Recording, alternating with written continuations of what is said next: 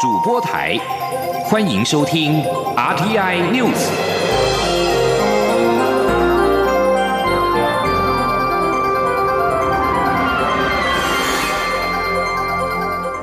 听众朋友您好，欢迎收听这节央广主播台提供给您的 RT News，我是张顺祥。美国众议院议长佩洛西二十一号在跨党派议员的见证之下，将香港人权与民主法案送出国会，并且递交川普总统签署。法案授权美国总统每年点名，并且透过冻结资产、签证限制等措施，制裁侵害香港人权及自由的人士。美国国务卿，美国国务卿也必须定期的检视香港自治的情况，评估其是否仍该在美国法律之下享有特殊待遇。前美国在台协会理事主席卜瑞哲对此表示，各方对法案效益解读可能不同，恐怕因此会误判情势，并且影响到美中贸易协议的签署。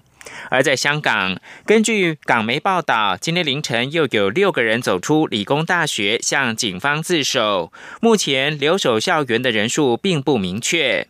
商业电台报道，六人凌晨离开校园，在防暴警察监视之下进入附近的救护站。按照警方的规定，成年人将会依照参与暴动罪名逮捕，未成年人则是登记资料之后放行。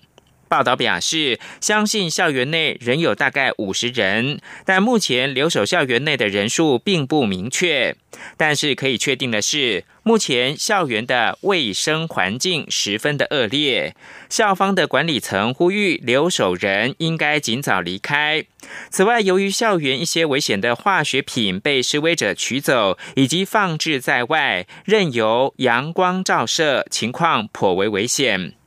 另外，六四遭中共迫害或香港黄雀行动营救者今天发布声明，除了呼吁港府追究警方在反送中运动中的责任，期盼香港学生不再牺牲之外，还称将整合资源、疏通管道，启动救援香港人的方案。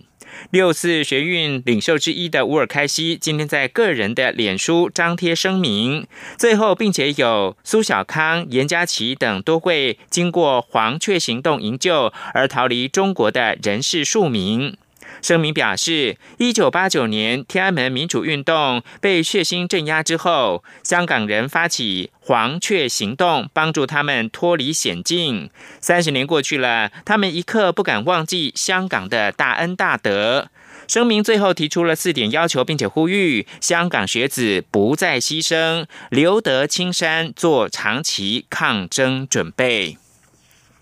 继续把新闻焦点回到台湾的二零二零总统大选。在台湾的新移民已经超过五十五万人。为了抢攻新移民的选票，国民党副总统参选人张善政今天举行记者会，宣布即日起筹组团队，由国民党的立委林立禅担任召集人，着手筹备成立只属于行政院的新移民委员会，以照顾广大的新移民族群。央广记者刘品希的采访报道。国民党总统参选人韩国瑜的国政顾问团在十月底时已经公布九大新移民政见，包括成立新移民委员会、为纳保的怀孕新移民纳入全民健保、建构国家级分级分类通译制度等。顾问团总召国民党副总统参选人张善政二十二号上午与立委林立禅一同举行记者会，宣布即日起筹备成立新移民委员会，并由林立禅担任筹备小组的召集人。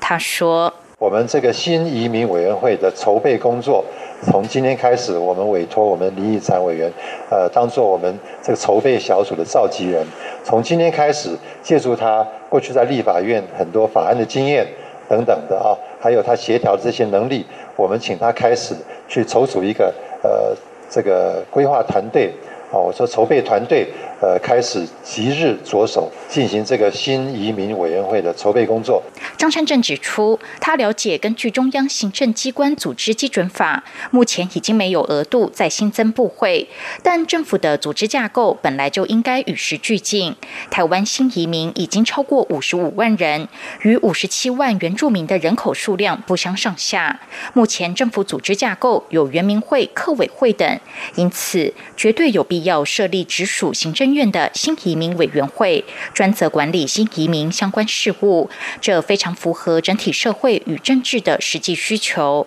林立产表示，目前新移民相关权益分散在各部会与机关，难以全面保障及规划。他认为，唯有成立一个中央部会等级的机关，才能完整落实新移民相关权益保障。他说：“我们的相关的权益都零散在各部会各机关里面，其实难以保障，更。”没办法有制度化、全面性的去规划，所以成立新移民委员会是急迫又是必要的。以中央部会的等级来设立一个主管，呃，就是新移民的事务，才是进步而且落实相关证件的保障。林立产也批评蔡英文总统上任三年多，没有兑现任何一个新移民的证件。他感谢韩国瑜跟张善政这么照顾新移民族群，这也是第一次有总统参选人如此重视新移民相关证件，让台湾成为保障人权的进步国家。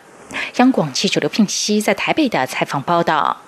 国民党总统参选人韩国瑜日前遭到周刊报道投资位在南港的预收屋案，此案是由农委会旗下台肥公司跟地主共同开发。由于当时中央银行对豪宅贷款控管，使得贷款的成数从七成降到五成。台肥当时是以签署长期分期付款协议书的方式，让韩国瑜等其他买家可以获得台肥另外两成的借款。农委会。今天表示，经过审视台肥的书面报告，认为台肥恐怕已经是违反了公司法跟证券交易法，因此将由农委会派任的台肥公股董事，将在二十五号召开的董事会提案调查，并责成台肥公司对外说明，以向公司的股东、投资人还有社会大众交代。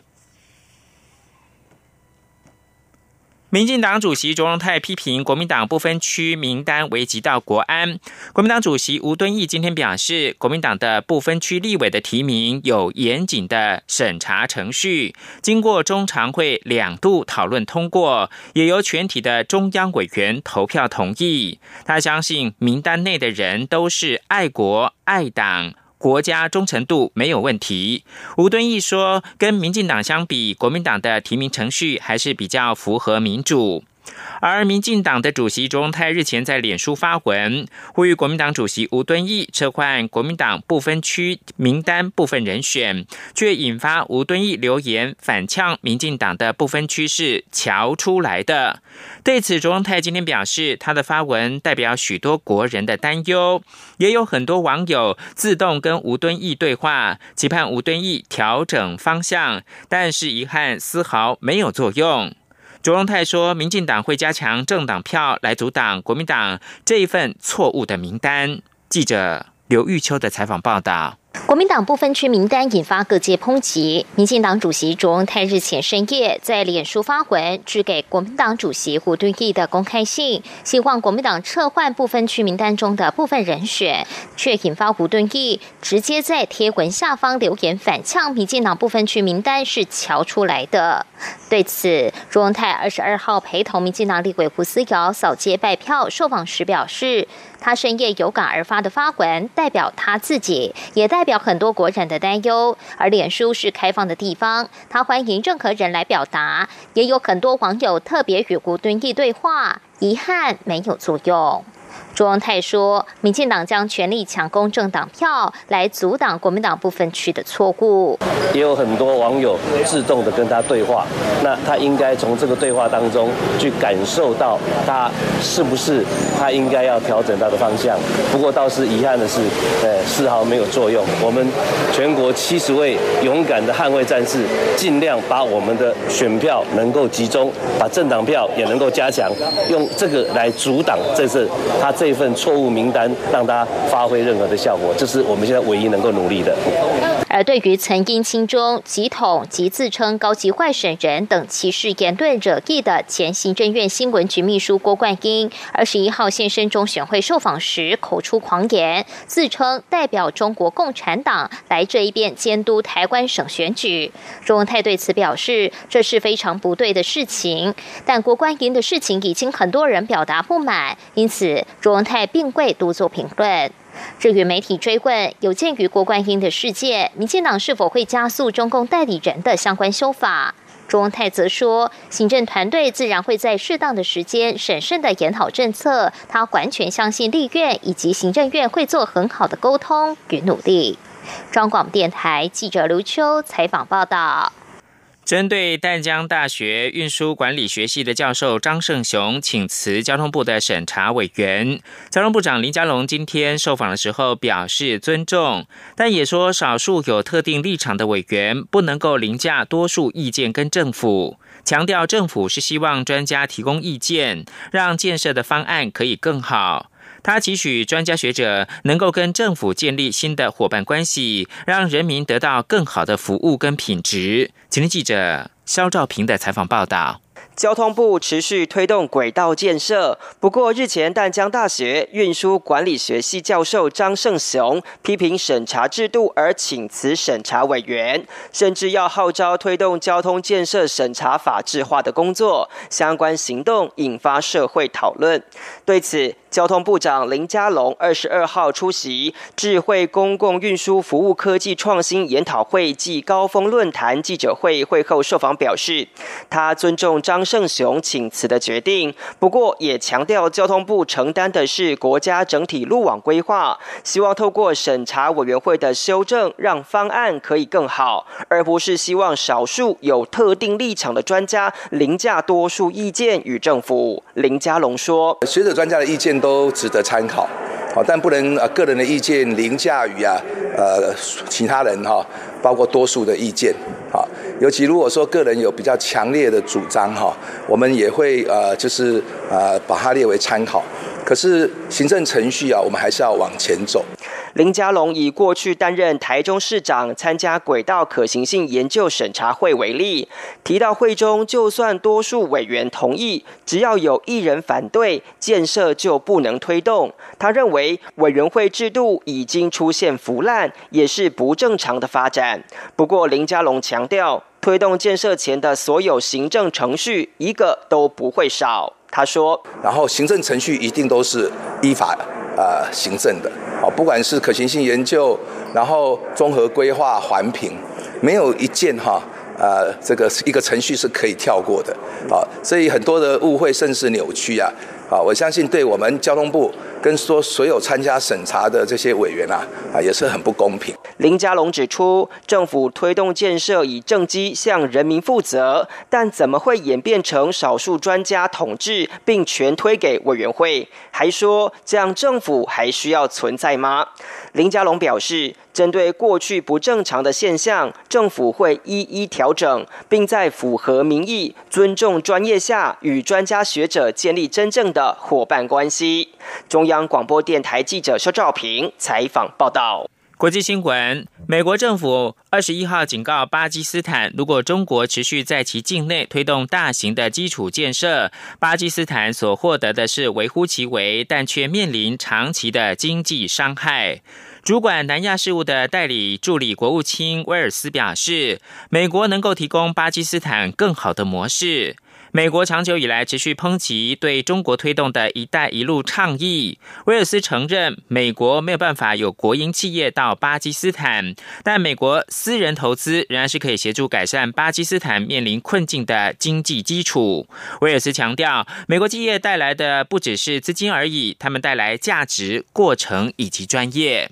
最后要看到的是，美军二十一号对路透社表示，美国的海军战舰在最近几天派遣了两艘军舰驶进中国在南海声称永主权的岛屿。于此之际，世界前两大经济体仍在持续的紧张情势。美国海军第七舰队的发言人莫姆森表示，美国军舰吉佛兹号二十号在距离美济礁十二海里航行，驱逐舰韦恩迈尔号二十一号行经了西沙群岛。对此，中国今天则是敦促美国停止在南海的挑衅行为，并表示已经跟监跟驱逐了美军的战舰。以上新闻由张顺祥编辑播报。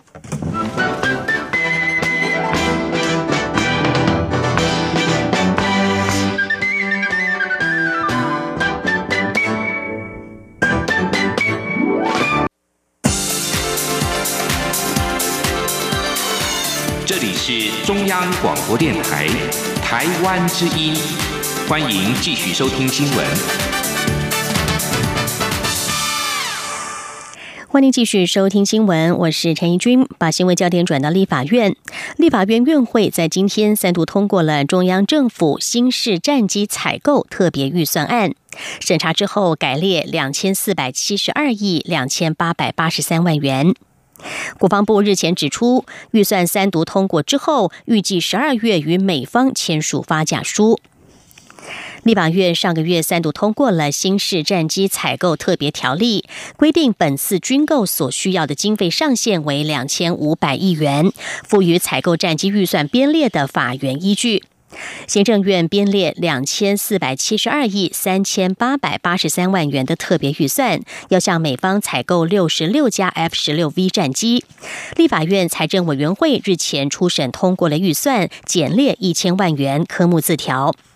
立法院院会在今天三度通过了中央政府新式战机采购特别预算案，原列两千四百。两千四百七十二亿三千八百八十三万元，经过审查之后，减列一百一十五年度的业务费一千万元，科目自行调整。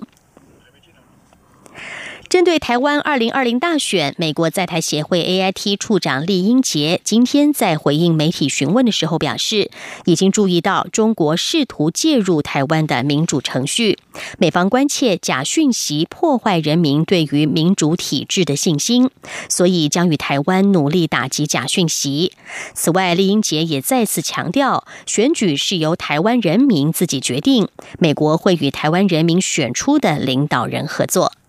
记者王兆坤的报道：AIT 处长李英杰表示，对于台湾人民进行一场公平可信的选举具有信心。他也重申，这场选举要由台湾人民自己决定。美国愿意与台湾人民选出的领导人共同合作。对于中国介入台湾选举的问题，李英杰回应指出，已注意到中国施压台湾的企图，美国会与台湾一起合作打击假讯息。他说：“And it is a certainly these attempts to uh, to influence uh, Taiwan's democratic process uh, are of concern. Uh, we believe that uh, malign actors uh, are using disinformation campaigns to to make people lose faith in democratic in democratic institutions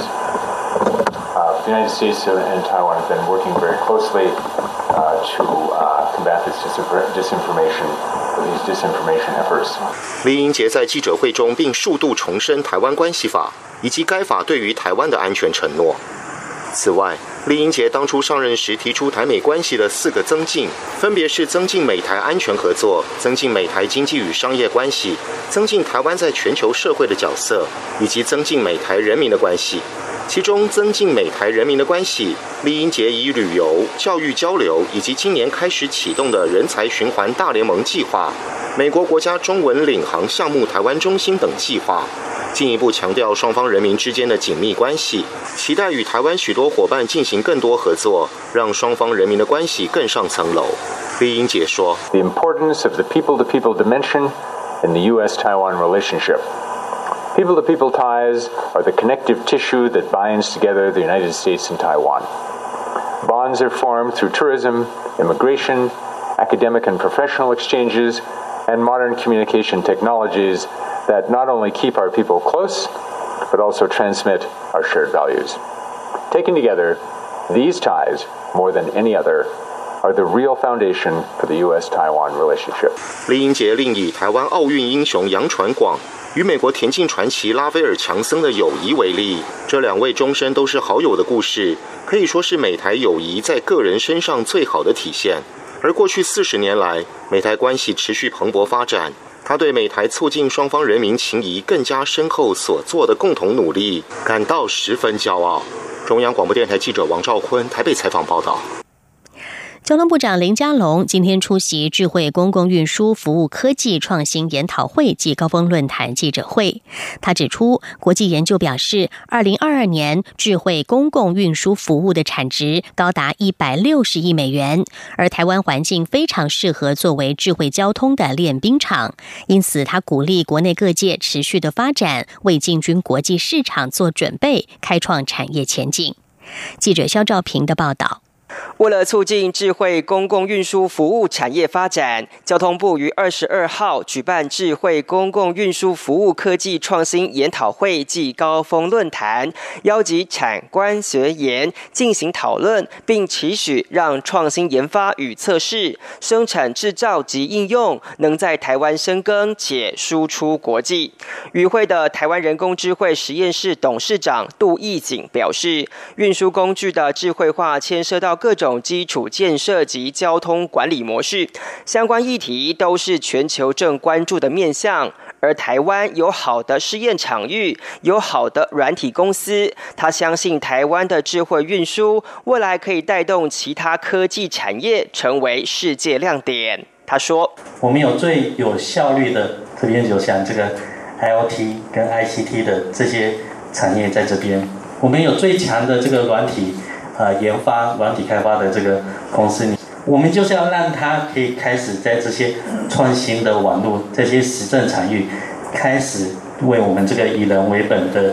智慧移动开始做出贡献。交通部长林佳龙则表示，人口密集的台湾非常适合作为智慧交通的练兵场，希望透过未来的五 G 应用可以进军世界。因为国际研究推估，二零二二年智慧公共运输服务的产值高达一百六十亿美金。他说，大概到二零二二年，整个智慧公共运输啊，好能够呃。投入跟创造的产值有一百六十亿美元，哦，就四千八百亿的新台币，哦，就是三年后哈，你这是马上就到了哈，一年以百分之十二哈，这个十二 percent 的这个。速度在成长。林佳龙进一步表示，将资通讯应用在交通，不仅可以整合旅游资讯，也能提供更安全的运输服务。因此，交通部正研提五年新台币三百亿元的智慧公共运输计划，来辅导公共运输业者发展创新科技。一方面提升交通品质，二方面也作为产业在世界竞争的新动力。中央广播电台记者肖兆平采访报道。关心国际消息，澳洲媒体今天刊登前澳洲安全情报组织 ASIO 首长路易斯的一项访谈内容，指出中国正以一种潜伏性危害和系统性的间谍活动，并且运用官说影响力，想要拿下澳洲的政治体系。路易斯表示，中国可能将目标锁定任何从事政治职务的人士，而这种影响在未来几年内还不会为人所知。路易斯九月离开了 ASIO，他先前担任 ASIO 首长长达五年的时间。法新社引述路易斯在澳洲媒体《雪梨城区报》的访谈内容说：“间谍活动和外国干预是潜伏性的危害，他的影响力可能不会在数十年之内显现，而到那个时候就为时已晚。”这是路易斯从 ASIO 卸任之后第一次接受访谈。路易斯说：“你有一天醒来，发现，在我们的国家内做出了不符合我们国家利益的决定。”在接受《雪梨城区报》外国编辑的采访中，路易斯补充说：“不仅在政治上，而且在社区或商业上，他在占领基本上从境外暗中的控制。”路易斯还指出，中国代理人对于澳洲政党提出巨额政治现金，这是中国意图增加影响力的广泛行动的一部分，而他的目标还包括澳洲的媒体以及大学。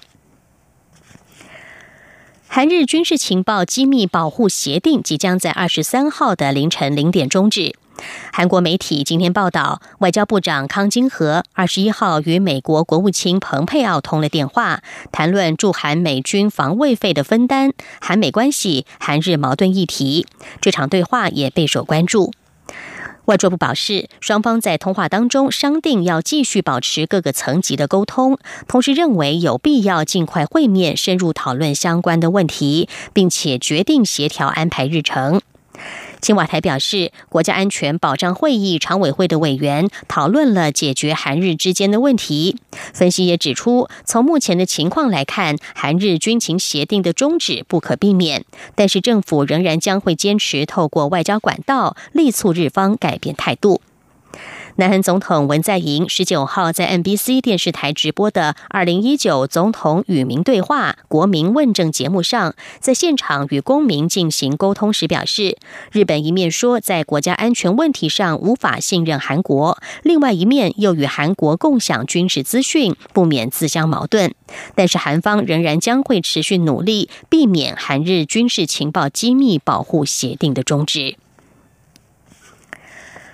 美国总统川普二十一号签署了一项挹注联邦机构所需要资金的法案，以确保部分的政府单位到了十二月二十号之前不会关门。如果没有这项临时签署的法案，美国政府原本可能在明天就要关门。路透社报道，一名政府官员表示，这项法案二十一号以七十四比二十的票数，由共和党居于多数的参议院通过。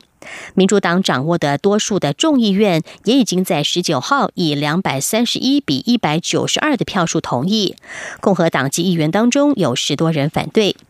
从二十一号起到十二月二十号，参众两院将会继续针对如何均分资金给各个联邦机构，试图达成协议。两院还希望讨论立法，让联邦政府能够一直运作到本财政年度结束，也就是明年的九月三十号。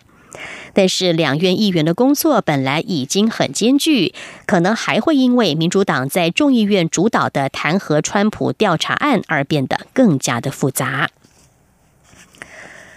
美国空军发表声明证实，两架 T 三八教练机二十一号执行例行训练任务的时候，在奥克拉荷马州万斯空军基地附近坠毁，两名飞行员罹难。根据隶属哥伦比亚广播公司的 KWTV 电视台画面显示，事故现场一架 T 三八整个翻倒在跑道旁的草地，另一架未翻倒，仍在跑道上。这是奥克拉荷马当地十五个月来第二起 T 三八教练机的意外事故。去年八月，一架 T 三八坠毁于基地西方七十英里处，虽然飞机爆炸，但是飞行员弹跳逃生之后获救。美国空军起初表示，两架飞机上各有两名飞行员，一共四个人，有两人殉职。目前还不清楚另外两名飞行员的情况。声明中说，万斯基地紧急应变人员在现场治疗伤患，并且协助复原行动。安全团队将会调查整体事件。因为美国制裁而经济重创的伊朗，在十五号宣布调涨油价将近百分之两百之后，立刻就引发民众的示威抗议，而动乱扩散到伊朗好几个城市，示威者攻击警察局，放火焚烧加油商，并且抢劫商店等。美国国务卿蓬佩奥二十一号呼吁伊朗的示威群众把遭到当局所压迫的照片、影像或者是资料传送出来，美国将会对伊朗政权的暴行进行制裁。由于伊朗当局几乎已经全面的关闭网络，因此要获得血腥镇压的资讯变得相当困难。伊朗官员证实，示威动乱至今已经有五个人丧生，但是国际特赦组织表示，死亡人数可能已经超过百人。美国总统川普二十一号也指责伊朗封锁网络，借以掩盖死亡和悲剧。川普在推特上说：“伊朗已经变得如此不稳定，必须关闭他们整个网络系统，使伟大的伊朗人民无法谈论在其国家所发生的严重暴力。”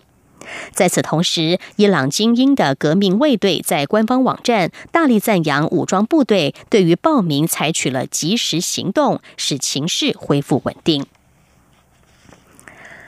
巴西极右派的总统波索纳洛二十一号宣布成立新政党，名称是巴西联盟，强调上帝、家庭与国土，也希望借此重新找回福音教派选民的支持。波索纳洛在首都一家豪华饭店中举行的新政党成立大会中表示：“如果早一点做，我们就可以取得一百席众议员以及各州一席的参议员。”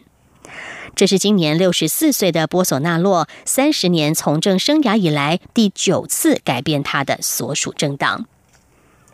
以上 T I News 由陈义军编辑播报，谢谢收听，这里是中央广播电台台湾之音。